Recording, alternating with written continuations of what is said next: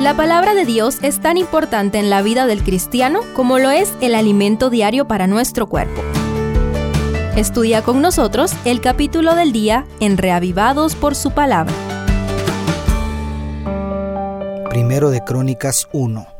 Tras culminar la saga de los libros de reyes, los libros de crónicas, que originalmente eran uno solo, presentan una recapitulación desde el reinado davídico hasta el exilio babilónico, con la diferencia que este registro probablemente fue realizado después del exilio, quizá por Esdras.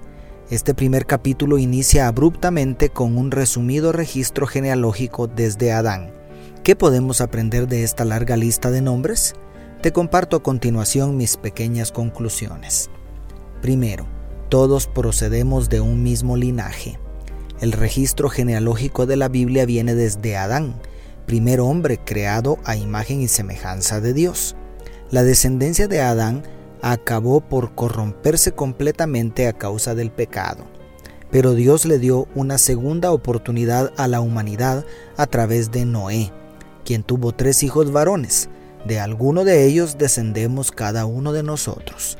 Por lo tanto, todos somos hermanos, o por lo menos primos. ¿Qué nos dice esto acerca del segundo gran mandamiento?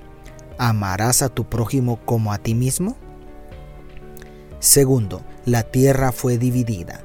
El verso 19 dice que la tierra fue dividida. Según el libro de Génesis, la división de la tierra en la multitud de naciones y lenguas de la actualidad tiene como punto de partida la torre de Babel, cuando Dios mismo confundió las lenguas de los hombres.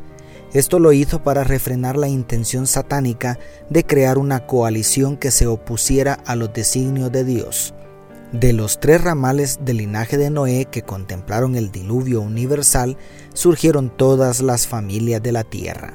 Lo triste es que cada nación fue apartándose de Dios a su manera y acabaron adorando ídolos de invención humana.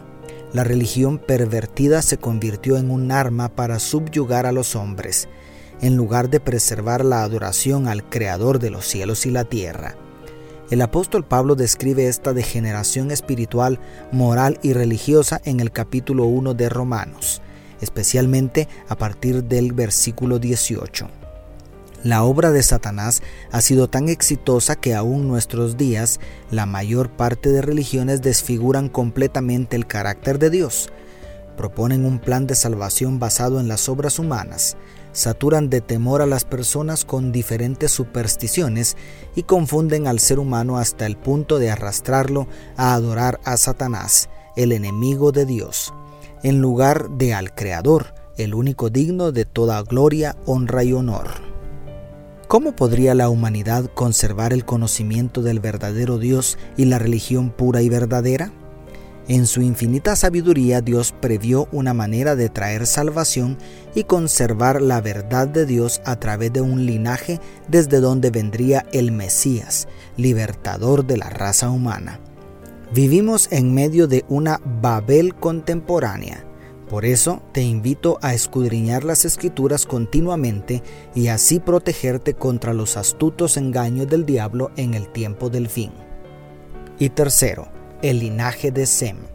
Dios elige al linaje de Sem para traer a su unigénito a esta tierra. Sin embargo, es impresionante cómo se van desprendiendo tantas ramas del linaje semita. Los pueblos semitas son protagonistas en la historia del antiguo cercano oriente, pero todas sus ramas parecen desviarse del Dios creador de los cielos y la tierra hasta llegar a Abraham, e incluso después del padre de la fe, los descendientes de Ismael, los hijos de Abraham con Sétura, y los descendientes de Esaú, hermano gemelo de Jacob, quien llegó a ser Israel, padre de las doce tribus de la nación santa, e incluso después del padre de la fe, los descendientes de Ismael, los hijos de Abraham con Cétura, y los descendientes de Esaú, hermano gemelo de Jacob, quien llegó a ser Israel, padre de las doce tribus de la nación santa. Crónicas inicia con el linaje de Israel y con las doce tribus unidas bajo la bandera del gran rey David, pero termina con la caída de la nación de Judá ante otro pueblo semita, Babilonia. La guerra entre Jerusalén y Babilonia trasciende hasta el fin del conflicto cósmico en Apocalipsis. Y lo asombroso es que es una guerra entre hermanos. Por lo tanto, debemos tratar con amor y paciencia a todos los que debemos llamar a salir de Babilonia para unirse al remanente de Jehová. Dios te bendiga, tu pastor y amigo Selvin Sosa.